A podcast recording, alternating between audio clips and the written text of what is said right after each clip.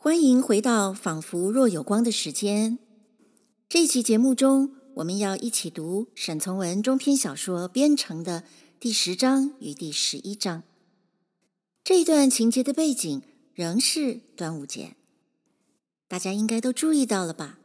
之前好几集的节目都讲的是端午节，怎么翠翠的端午节永远都过不完啊？作者沈从文真的就这么喜欢端午节吗？当然，沈从文喜欢端午节是真的，但小说来来去去的围绕着端午节，描写了许多赛龙舟的细节，其实是为了让翠翠与爷爷各自的心事都在这热闹喧天的节庆日子里，默默的，但是千回百转的。发展着这种缓慢但细致的叙述方式，表现了沈从文的抒情声吟。在这段情节中，大老与二老对翠翠的情谊，通过不同的方式明朗化了。这就好比龙舟竞渡，两船争先，到底谁会赢呢？在节庆欢乐中出现的第三者。一如所有的爱情故事，它的作用是催促了恋爱的进度。一直不肯清楚表态的翠翠，在第三者的刺激下，她的感情是更清楚了，还是更迷惑了呢？我们要从小说中所有那些小小的细节，去追踪他们随着赛龙舟的鼓声而砰砰作响的心。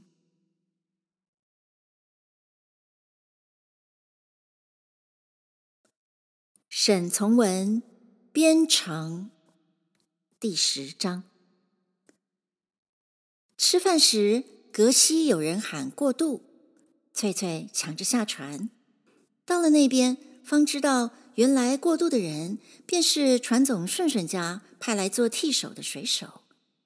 一见翠翠，就说道：“二老要你们一起吃了饭就去，他已下河了。”见了祖父，又说。二老要你们吃了饭就去，他已下河了。张耳听听，便可听出远处鼓声已较密。从鼓声里使人想到那些极狭的船，在长潭中笔直前进时，水面上画着如何美丽的长长的线路。新来的人茶也不吃。便在船头站妥了。翠翠同祖父吃饭时，邀他喝一杯，只是摇头推辞。祖父说：“翠翠，我不去，你同小狗去好不好？”“，要不去，我也不想去。”“我去呢？”“嗯，我本来也不想去，但我愿意陪你去。”祖父微笑着：“翠翠，翠翠，你陪我去，好的，你陪我去。”祖父同翠翠到城里大河边时，河边早站满了人，细雨已经停止，地面还是湿湿的。祖父要翠翠过河街船总家吊脚楼上去看船。翠翠却以为站在河边较好。两人在河边站定不多久，顺顺便派人把他们请去了。吊脚楼上已有了很多的人。早上过渡时，为翠翠所注意的乡绅妻女，受顺顺家的款待，占据了最好窗口。一见到翠翠，那女孩子就说：“你来，你来。”翠翠带着点儿羞怯走去，坐在他们身后条凳上，祖父便走开了。祖父并不看龙船进度，却为一个熟人拉到河上游半里路远近，到一个新碾坊看水碾子去了。老船夫对于水碾子原来就极有兴味的。以山冰水来一座小小茅屋，屋中有那么一个圆石片子，固定在一个横轴上，斜斜的搁在石槽里。当水闸门抽去时，流水冲击地下的暗轮，上面的石片便飞转起来。做主人的管理这个东西，把毛谷倒进石槽中去，把碾好的米弄出。放在屋角与筛子里，再筛去糠灰。地上全是糠灰，主人头上包着块白布帕子，头上、肩上也全是糠灰。天气好时，就在碾坊前后细地里种些萝卜、青菜、大蒜、四季葱。水沟坏了，就把裤子脱去，到河里去堆砌石头。修理泄水处，水碾坝若修筑得好，还可装个小小鱼粮。涨小水时，就自会有鱼上梁来，不劳而获。在河边管理一个年坊，比管理一只渡船多变化、有趣味。清醒一看，也就明白了。但一个撑渡船的，若想有座年坊，那简直是不可能的妄想。凡年坊照例是属于当地小财主的产业。那熟人把老船夫带到碾坊边时，就告给他这碾坊业主为谁。两人一面各处视察，一面说话。那熟人用脚踢着新碾盘说：“中寨人自己坐在高山寨子上，却欢喜来到这大河边置产业。”这是中寨王团总的大钱七百吊。老船夫转着那双小眼睛，很羡慕地去欣赏一切，估计一切，把头点着，且对于年坊中物件一一加以很得体的批评。后来两人就坐到那还未完工的白木条凳上去。熟人又说到这年坊的将来。似乎是团总女儿陪嫁的妆奁。那人于是想起了翠翠，且记起大佬托过他的事情来了，便问道：“伯伯，你翠翠今年十几岁啊？”“满十四，近十五岁。”老船夫说过这句话后，便接着在心中计算过去的年月。十四岁多能干，将来谁得他真有福气。有什么福气？又无年坊陪嫁，一个光人。别说一个光人，一个有用的人，两只手抵得五座年坊。洛阳桥也是鲁班两只手造的。这样那样的说着，说到后来。那人笑了，老船夫也笑了，心想：翠翠有两只手，嗯，将来也去造洛阳桥吧，新鲜事儿。那人过了一会儿，又说：茶洞人年轻男子眼睛光，选媳妇儿也极在行。伯伯，你若不多我的心时。我就说个笑话给你听。老船夫问：“是什么笑话？”那人说：“伯伯，你若不多心时，这笑话也可以当真话去听了。”接着说的下去，就是顺顺家大佬如何在人家赞美翠翠，且如何托他。来探听老船夫口气，那么一件事。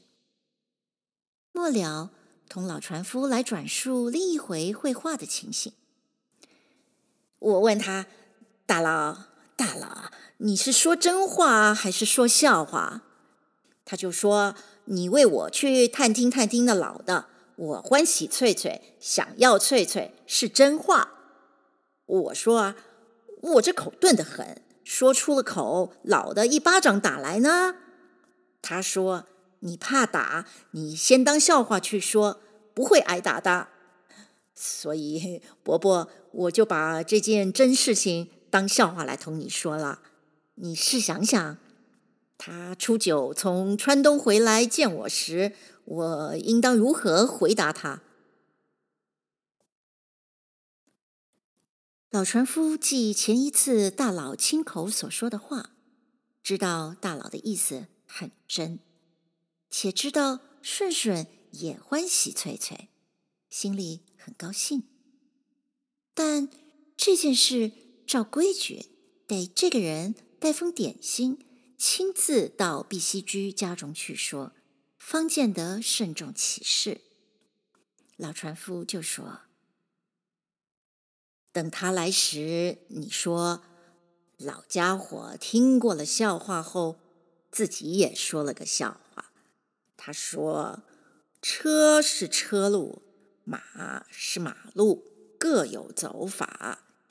大佬走的是车路。’”应当由大佬爹爹做主，请了媒人来，正正经经同我说：“走的是马路呢，应当自己做主，站在渡口对西高崖上，为翠翠唱三年六个月的歌。伯伯若唱三年六个月的歌，动得了翠翠的心。”我赶明天就自己来唱歌了。你以为翠翠肯了，我还会不肯吗？不嘞，人家以为这件事你老人家肯了，翠翠便无有不肯呐。不能那么说，这是他的事哈。便是他的事，可是必须老的做主。人家也仍然以为，在日头月光下唱三年六个月的歌，还不如得伯伯说一句话好。那么我说，我们就这样办：等他从川东回来时，要他同顺顺去说明白。我呢，我也先问问翠翠，若以为。听了三年六个月的歌，再跟那唱歌人走去有意思些，我就请你劝大佬走他那弯弯曲曲的马路。那好的，见了他我就说：大佬，笑话吗？我已说过了，真话呢，看你自己的命运去了。当真看他的命运去了。不过我明白他的命运。还是在你老人家手上捏着的，不是那么说。我若捏得定这件事，我马上就答应了。这里两人把话说妥后，就过另一处看一只顺顺新近买来的三仓船去了。河街上顺顺吊脚楼方面，却有了如下事情。翠翠虽被那乡绅女孩喊到身边去坐，地位非常之好。从窗口望出去，河中一切朗然在望。然而心中可不安宁。挤在其他几个窗口看热闹的人，似乎皆常常把眼光从河中景物挪到这边几个人身上来。还有些人。故意装成有别的事情样子，从楼这边走过那一边，事实上却全为的是好仔仔细细看看翠翠这方面几个人。翠翠心中老不自在，只想借故跑去。一会儿，河下的炮声响了，几只从对河取齐的船只直向这方面划来。先是四条船皆相去不远，如四支箭在水面射着。到了一半，已有两只船占先了些。再过一会子，那两只船中间便又有一只超过了并进的船只而前。看看船到了税局门前时，第二次炮声又响，那船便胜利了。这时节，胜利的已判明属于河间人所的划一支，各处便皆响着庆祝的小鞭炮。那船于是沿了河街吊脚楼划去，鼓声砰砰作响，河边与吊脚楼各处都同时呐喊，表示快乐的祝贺。翠翠眼见在船头站定、摇动小旗、指挥进退、头上包着红布的那个年轻人，便是送酒葫芦到碧溪居的二老，心中便印着三年前的旧事。大鱼吃掉你，吃掉不吃掉，不用你管。狗狗，你也看人叫。想起狗，翠翠才注意到自己身边那只黄狗已不知跑到什么地方去，便离了座位，在楼上各处找寻他的黄狗，把船头人忘掉了。他一面在人丛里找寻黄狗，一面听人家正说些什么话。一个大脸妇人问：“是谁家子的人？”坐到顺顺家当中窗口前的那块好地方，一个妇人就说：“是寨子上王乡绅家大姑娘，今天说是来看船，其实来看人，同时也让人看，人家命好，有福分坐那好地方。看谁人，被谁看？嗨，你还不明白？”那乡绅想同顺顺打亲家呢。那姑娘配什么人啊？是大佬还是二老啊？说是二老呀。等等，你们看这月云就会上楼来看她丈母娘的。另一个女人便插嘴说：“是弄妥了，好得很呢。人家有一座崭新年房陪嫁，比十个长年还好一些。”有人问：“嗯，二老怎么样？可乐意呀？”有人就轻轻地说：“哦，二老已说过了，这不必看。第一件事，我就不想做那个年房的主人。你听岳云二老亲口说吗？我听别人说的，还说二老欢喜一个撑渡船的。他又不是傻小二。”不要年房，要渡船吗？那谁知道？横竖人是牛肉炒韭菜，个人心里爱，只看个人心里爱什么就吃什么。渡船不会不如年房。当时个人眼睛对着河里，口中说着这些闲话。却无一个人回头来注意到身后边的翠翠。翠翠脸发火发烧，走到另外一处去。又听有两个人提到这件事，且说一切早安排好了，只需要二老一句话。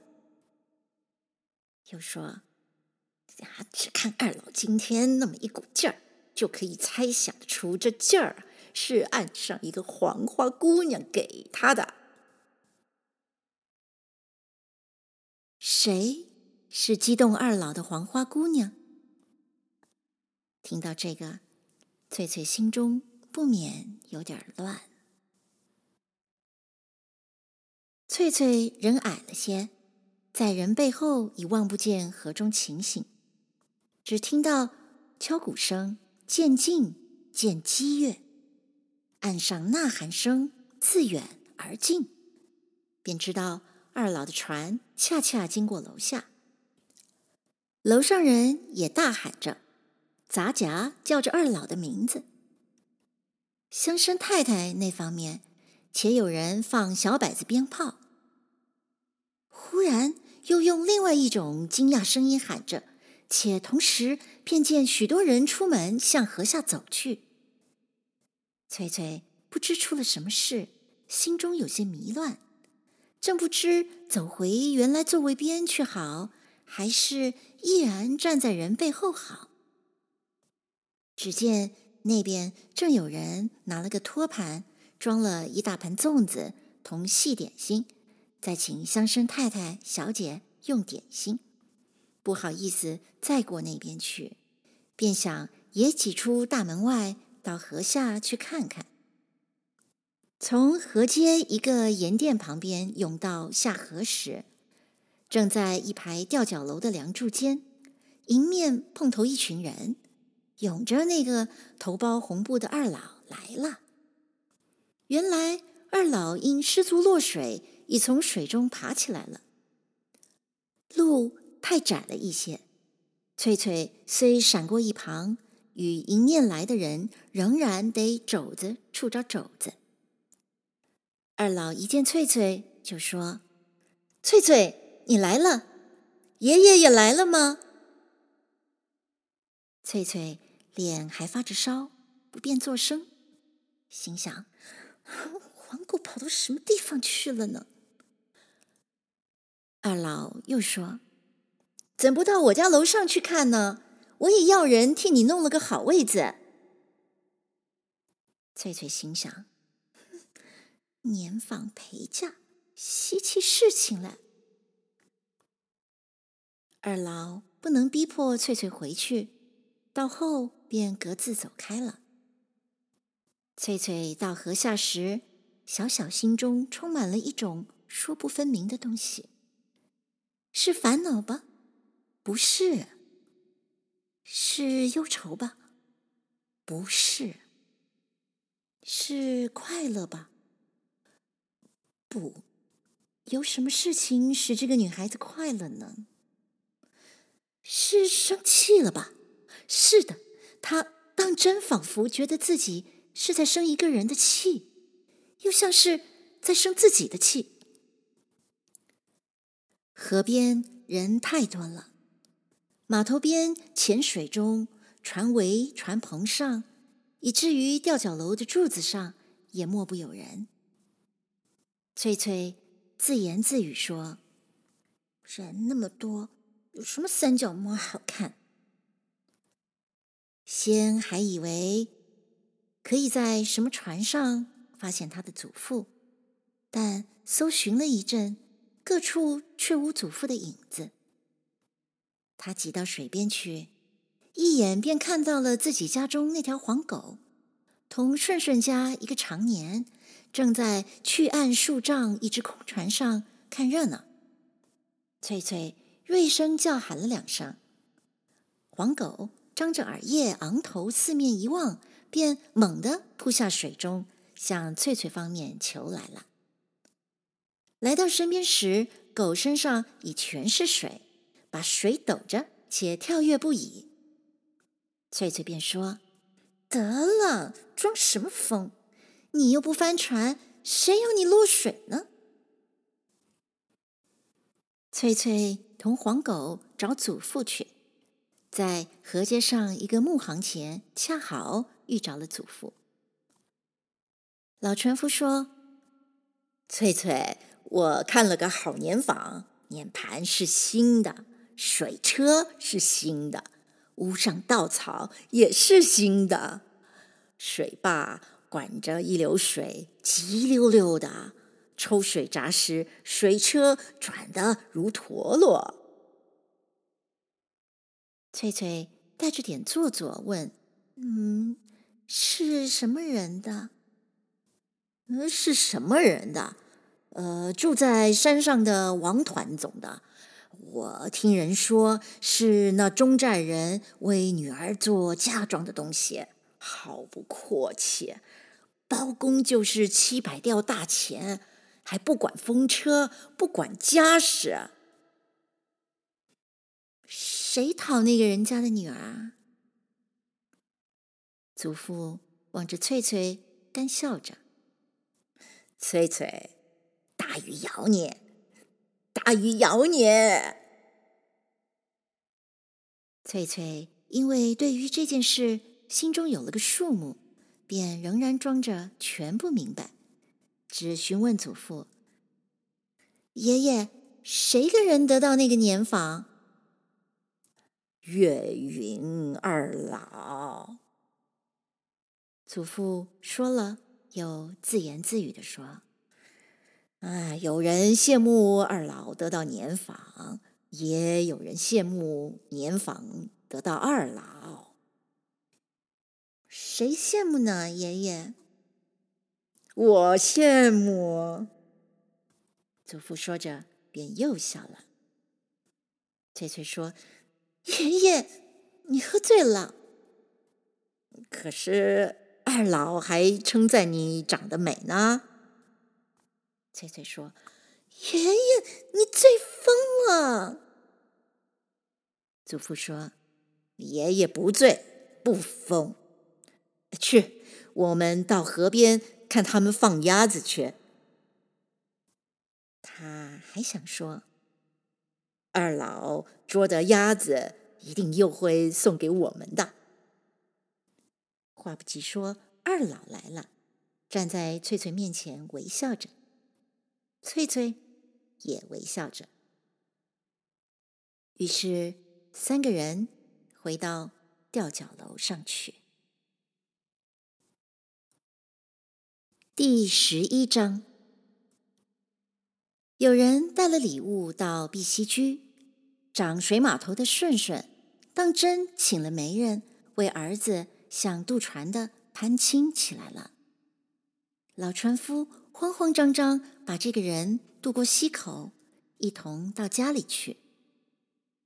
翠翠正在屋门前剥豌豆，来了客，并不如何注意，但一听到客人进门说“贺喜，贺喜”，心中有事，不敢再待在屋门边。就装作追赶菜园地的鸡，拿了竹响松刷刷的摇着，一面口中轻轻喝着，向屋后白塔跑去了。来人说了些闲话，言归正传，转述到顺顺的意见时，老船夫不知如何回答，只是很惊惶的搓着两只简洁的大手，好像这不会真有其事。而且神气中只像在说：“呃，那好，那好。”其实这老头子却不曾说过一句话。马兵把话说完后，就问做祖父的意见怎么样。老船夫笑着把头点着说：“大佬想走车路，这个很好。”可是我得问问翠翠，看她自己主意怎么样。来人走后，祖父在船头叫翠翠下河边来说话。翠翠拿了一簸箕豌豆下到溪边，上了船，焦焦的问他的祖父：“爷爷，你有什么事？”祖父笑着不说什么。只偏着个白发银颠的头看着翠翠，看了许久。翠翠坐到船头，低下头去剥豌豆，耳中听着远处竹篁里的黄鸟叫。翠翠想：日子长了，爷爷话也长了。翠翠心轻轻地跳着。过了一会儿，祖父说：“翠翠，翠翠，先前来的那个伯伯来做什么？你知道不知道？”翠翠说：“我不知道。”说后，脸同脖颈全红了。祖父看看那种情景，明白翠翠的心事了。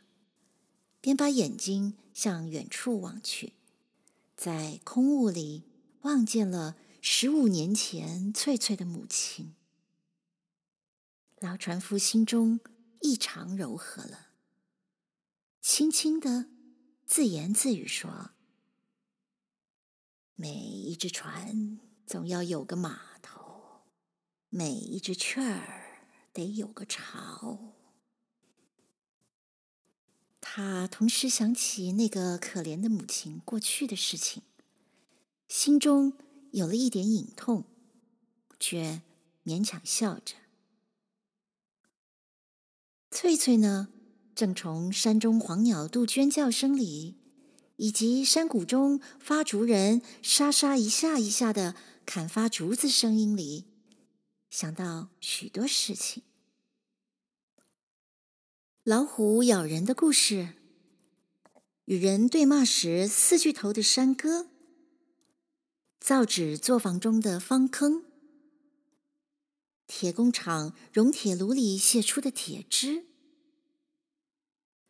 耳朵听来的，眼睛看到的，他似乎都要去温习温习。他之所以这样做，又似乎全只为了。希望忘掉眼前的一桩事而起，但他实在有点误会了。祖父说：“翠翠，传总顺顺家里请人来做媒，想讨你做媳妇，问我愿不愿。我呢，人老了。”再过三年两载，会过去的。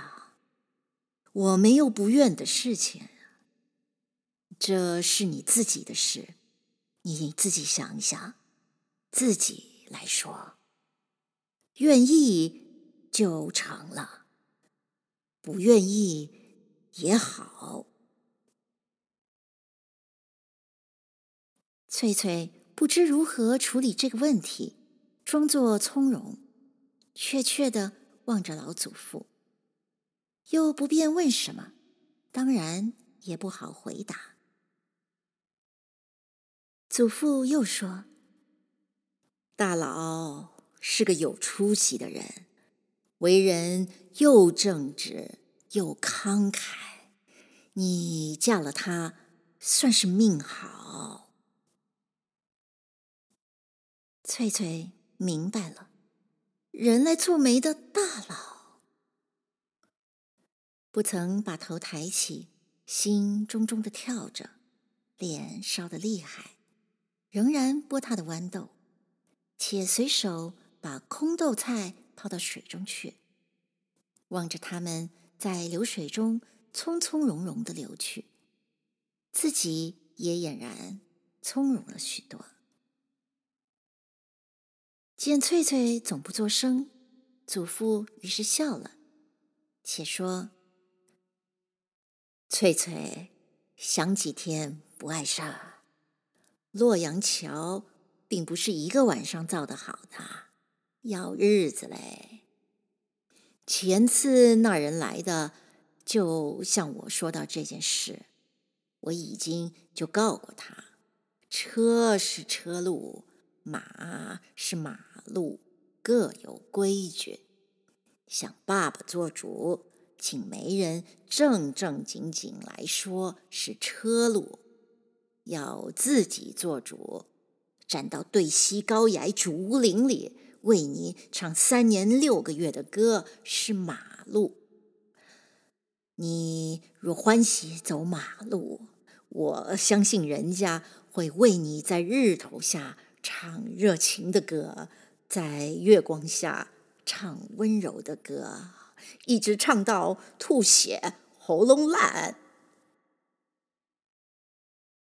翠翠不作声，心中只想哭，可是也无理由可哭。祖父再说下去，便引到死去了的母亲来了。老人说了一阵，沉默了。翠翠悄悄把头撂过一些，祖父眼中夜已酿了一汪眼泪。翠翠又惊又怕，怯生生地说：“爷爷，你怎么的？”祖父不作声，用大手掌擦着眼睛，小孩子似的咕咕笑着，跳上岸，跑回家中去了。翠翠心中乱乱的，想赶去，却不敢去。雨后放晴的天气，日头照到人肩上背上，已有了点力量。溪边芦苇水杨柳，菜园中菜蔬，莫不繁荣姿茂，带着一分有野性的生气。